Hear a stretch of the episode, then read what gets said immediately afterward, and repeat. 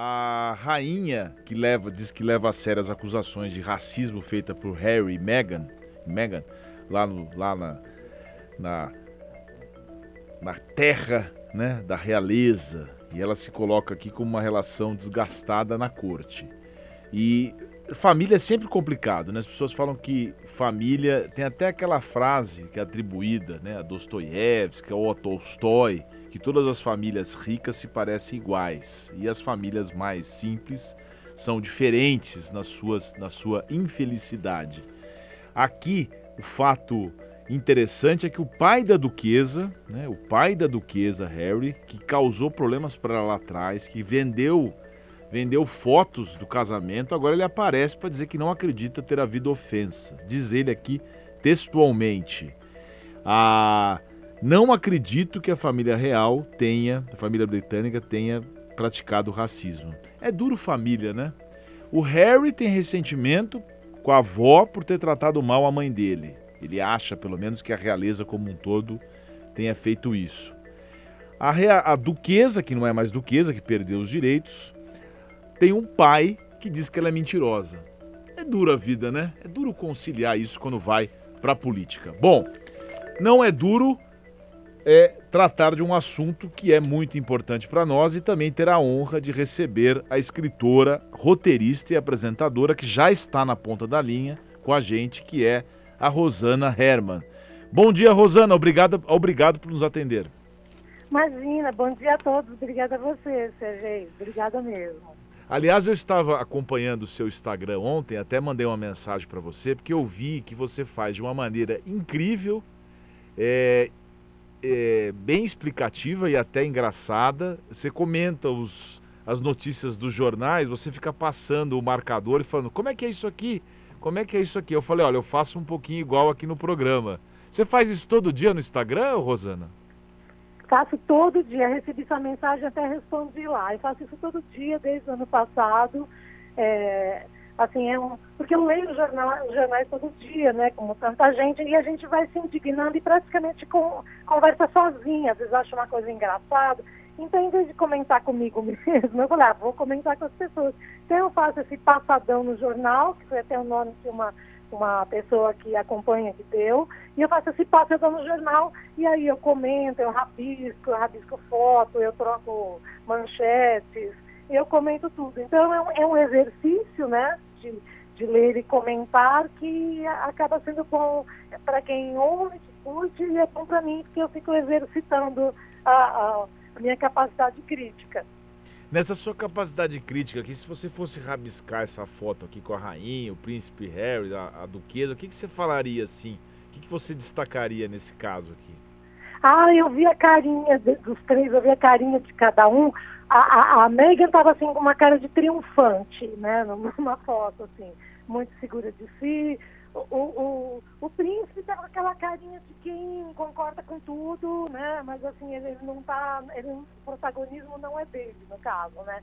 E a rainha é aquela cara de quem já viveu tanto na vida que fala, ai meu Deus, mais uma coisa para administrar, sabe, na família.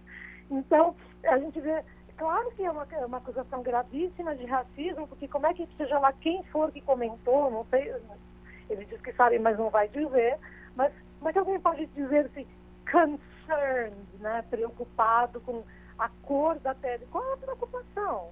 Preocupado por quê? Né? Então, ah, eu acho que tem que realmente investigar se isso acontece, se isso tem, é, tem uma pessoa que disse e ela tem que responder por isso, ou se é um pensamento geral da família, mas é o que você estava comentando, né? Família, a gente tem que responder por laços sanguíneos, até por, é, de pessoas que a gente nem concorda, né? da genética ninguém escapa, né, Rosana? A gente é. pode conciliar. Outro dia, num grupo da família, um dos primos destacou assim: ah, tem um lado da família cobra, né? Que eu sou cobra, são muito bravos, são muito. A gente tem que torcer para as futuras gerações não terem isso. Eu falei, não, mas esse lado da braveza é bom também. É bom ser bravo de vez em quando. Agora que é difícil, é, as tradições a gente vai misturando. O que importa são os valores e a formação que a gente tem ao longo da vida, né? É, eu também fico muito brava. Eu nem sou uma pessoa de brigar muito, mas eu tenho brigado muito com pessoas na rua que não usam máscara, ou que usam máscara de forma errada. No começo eu ia boazinha, assim, olha, deixa eu explicar, mas um ano depois, na situação que a gente está, a pessoa está sem máscara na rua deliberadamente, não tem explicação, não pode alegar que, ah, não sabia, não tem quem não saiba. Então eu já parto para o constrangimento agora, eu já estou ficando no meio da rua, olha aqui, a pessoa sem máscara, gente, sabe que já, sabe, às vezes voltando do mercado alguma coisa, eu já realmente já perdi, perdi toda a pouca elegância que eu tinha. Mas as, as pessoas falam que algum, isso já é uma cultura, países europeus, as pessoas chamam a atenção das outras na rua. Eu me lembro que os antigos, né, minha avós, o pessoal, tias, mas que chamava a atenção. Escuta, você está fazendo coisa errada na rua. Você acha que isso é um resgate assim da própria sociedade cobrar o comportamento mais ético das pessoas ou é capaz de todo mundo sair na mão na rua? Não, não tem que partir para as vias de fato, né? Porque não é assim, o cidadão não tem poder de polícia nem autoridade para fazer esse tipo de coisa. Mas eu acho que esse constrangimento social, ele é, é justo que ele ocorra, porque a gente está falando do âmbito público. Então eu, eu, ficou bem claro agora o que é público e o que é privado. Na sua casa, você tem as suas regras. Na minha casa, minhas regras se estiver dentro da lei também. Mas numa via pública você pode é, fotografar, você pode é, reportar um, um, acontecimento, né, até jornalisticamente, mesmo que apareçam pessoas ao fundo, você não precisa pôr blur porque você está na rua, é um âmbito público.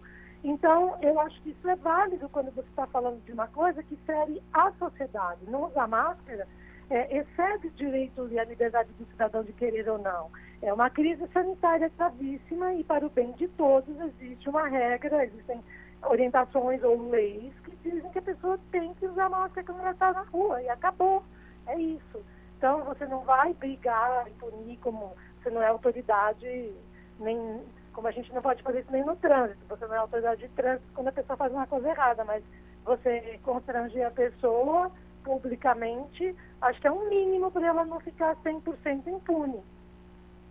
Entendi. Eu falei que você era boa nesses comentários, eu gostei muito de todos eles. Deixa eu te falar, é, você, a gente recebeu a Cláudia Raia aqui na comemoração de um ano do nosso programa e você escreveu a biografia dela. Ela, aliás, ela te elogiou muito aqui na, na nossa entrevista e você já trabalhou com nomes na televisão, você é considerada uma mulher multifuncional, né? É, não só escritora, tem toda essa capacidade importante para a cultura e para a comunicação. E você foi uma das percussoras da internet. Você acha, como é que surgiu essa paixão sua na, da, da comunicação e a internet, uma vez que você tem todo essa, esse cabedal cultural anterior? Então, porque eu originalmente me formei em física, eu fiz bacharelado em física na USP, depois eu fiz dois anos de pós-graduação e acabei, antes de defender minha tese de, de mestrado, é, acabei decidindo que eu ia trabalhar, ia começar tudo de novo, minha carreira em comunicação. Mas ficou dentro de mim, assim, aquele, aquela primeira formação de ciências é, exatas, né, que é de é, do pensamento, de como organizar o pensamento. Então, eu acabei aplicando na comunicação as coisas que eu aprendi na física. É, então, para mim, estruturar um texto, um livro, um roteiro, tem uma, uma certa é, facilidade porque eu uso esses outros recursos anteriores. E, e para, nossa, fazer o livro da Cláudia foi uma coisa maravilhosa, foi uma experiência é, muito intensa na minha vida. Ela é uma pessoa incrível, então foi, eu falei, imagina, eu mergulhei na vida dela de um jeito, eu falava com ela todos os dias, uma, duas horas por dia, ia pegando a voz dela, porque eu escrevi o livro em primeira pessoa, falando pela Cláudia.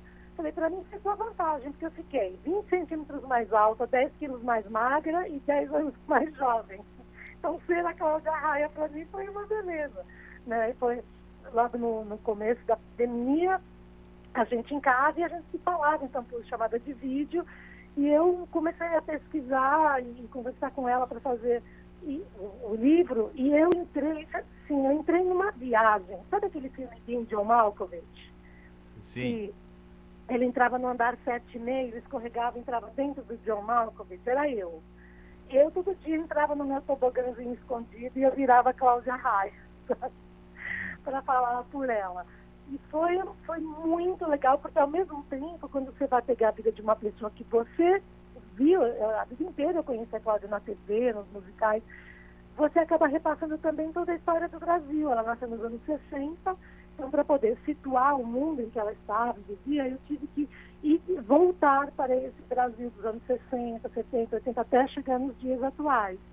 Então foi uma viagem histórica, pessoal, é, é, da vida dela e para mim também, de, como testemunha dessa, dessa história. E o livro é muito é, emocionante, ele é divertido, ele às vezes a gente chora de emoção. É, ficou um livro muito bonito, ela tem uma vida riquíssima, riquíssima. Ficou um belo trabalho, sim, claro. Parabéns, e a Cláudia Raia é uma mulher incrível mesmo, né? Tem uma história de vida de, de muita dedicação, né? Eu acho que ela prova que 99% na vida é transpiração, né, Rosana? Tem que trabalhar bastante para alcançar. Talento é importante, mas se não trabalhar bastante, não chega lá.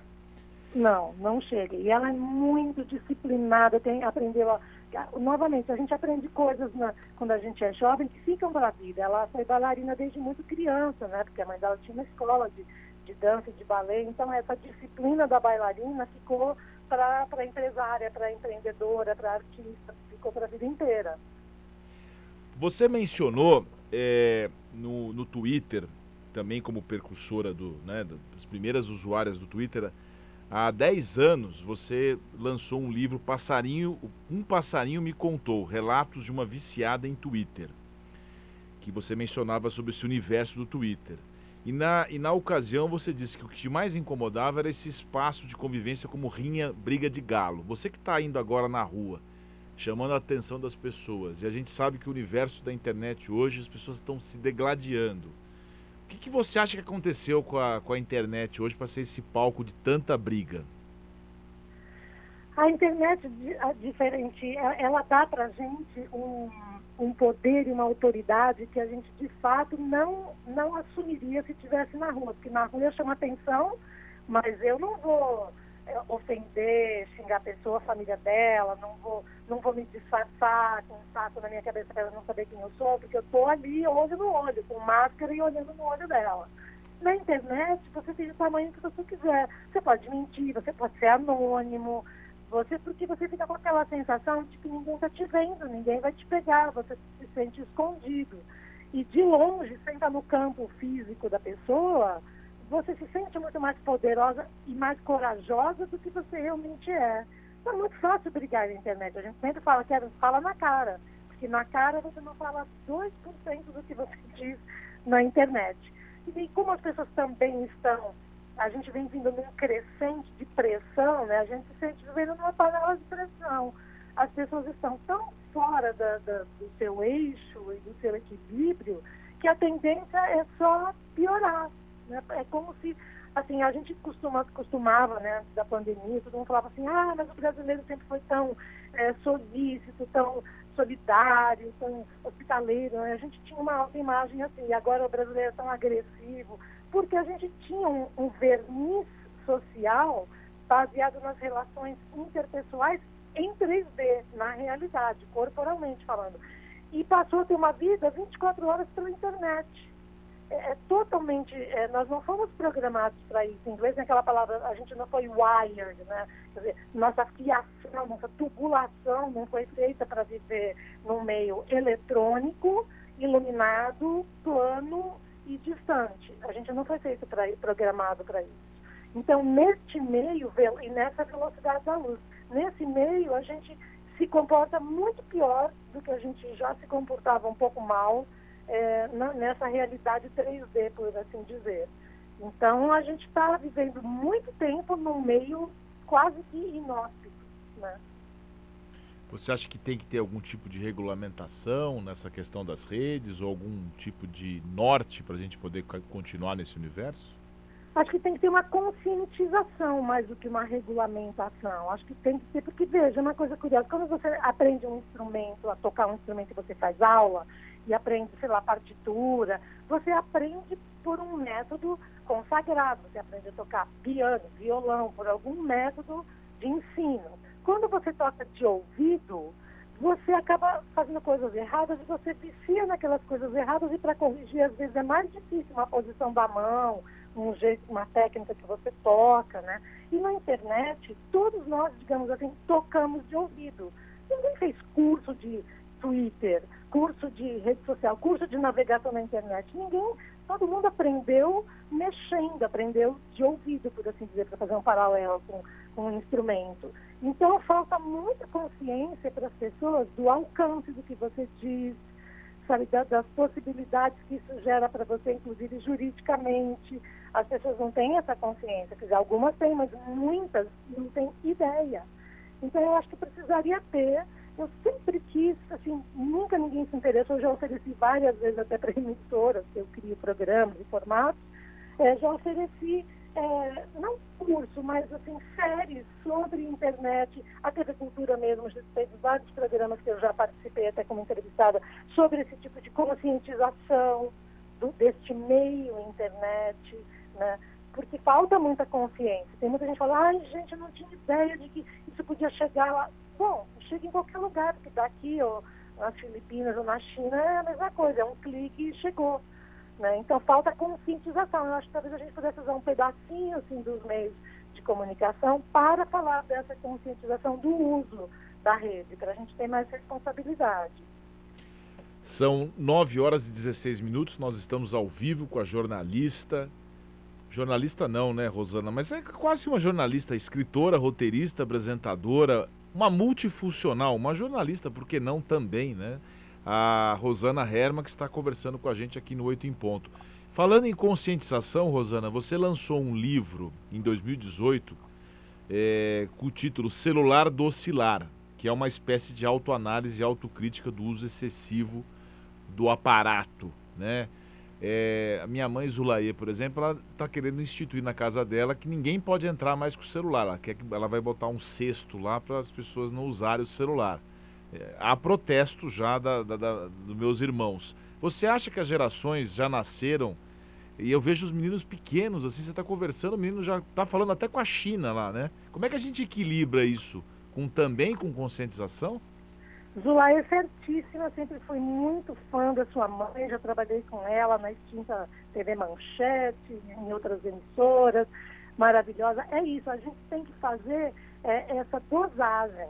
A internet é, é, maravilhosa, mas até nesse, nesse livro, esse do Twitter, esse né, do celular, eu sempre repito que a internet é a última chance do ser humano dar certo na Terra. Se não der certo com a internet, esquece o projeto, sabe?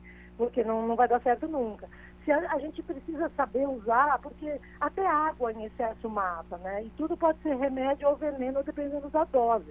E a gente não está dosando o nosso uso de internet, de celular. A gente está totalmente, sim, usando de uma maneira irresponsável, até para com, com a gente mesmo e para com nossos filhos. Porque a, a luminosidade da tela faz muito mal para os olhos ela excita o cérebro e impede que você durma direito com essa, essa luz da tela incidindo o tempo inteiro e excitando.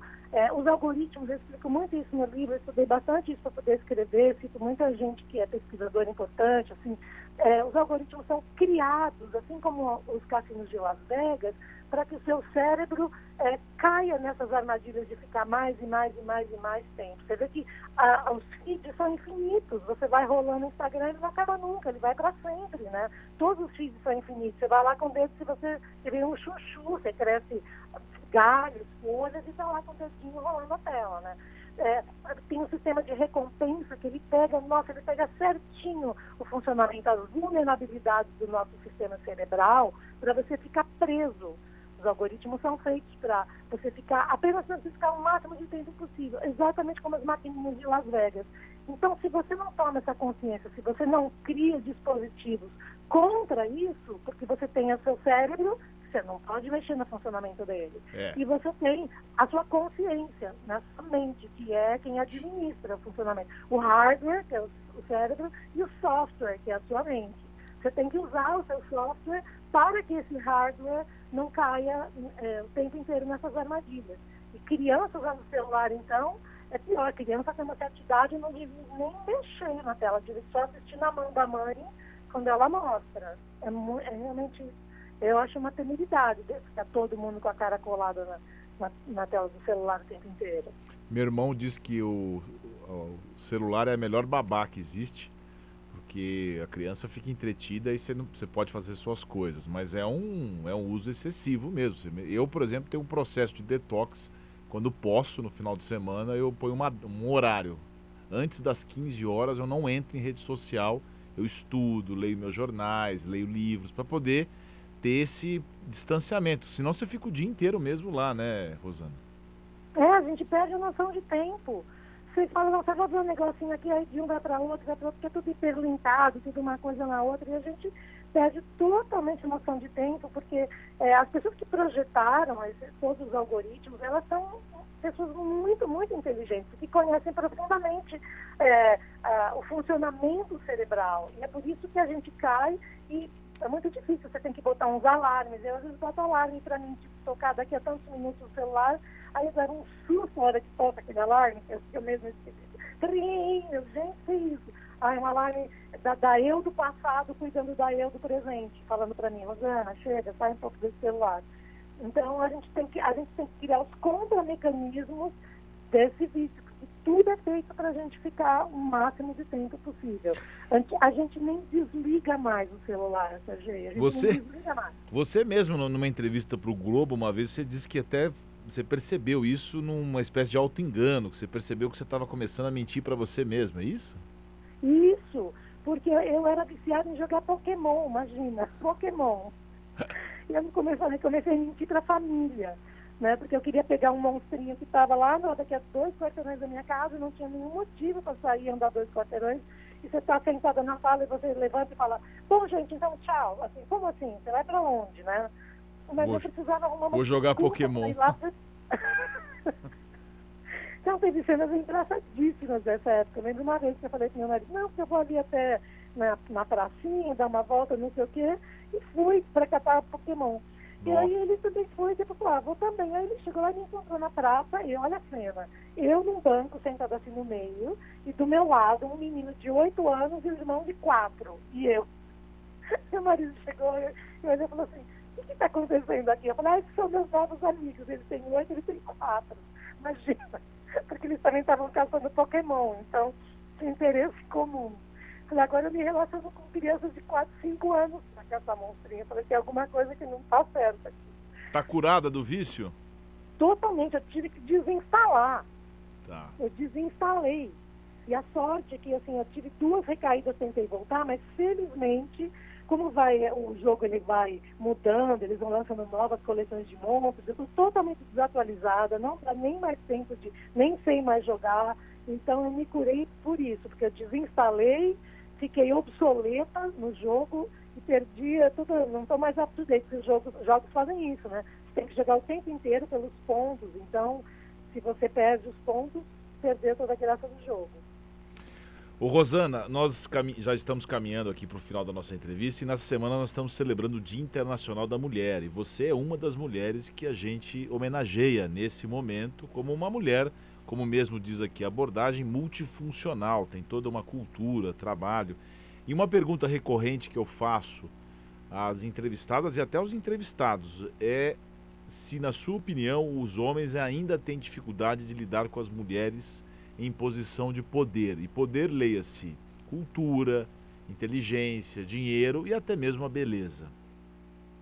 Ó, eu vou, eu vou, eu sempre uso essa palavra muitas vezes assim, de multifunção, multitarefa, mas eu, eu, tenho um zoom out, assim, e vi que todas essas mulheres que são assim como eu, na verdade, têm outra definição. São mulheres renascentistas, como se fossem da renascença sabe? Porque na Renascença, é, tudo estava por ser descoberto, muita coisa estava por ser descoberta. Então, você fala, ah, Da Vinci, claro que não estou me comparando, ele é um gênio excepcional da humanidade.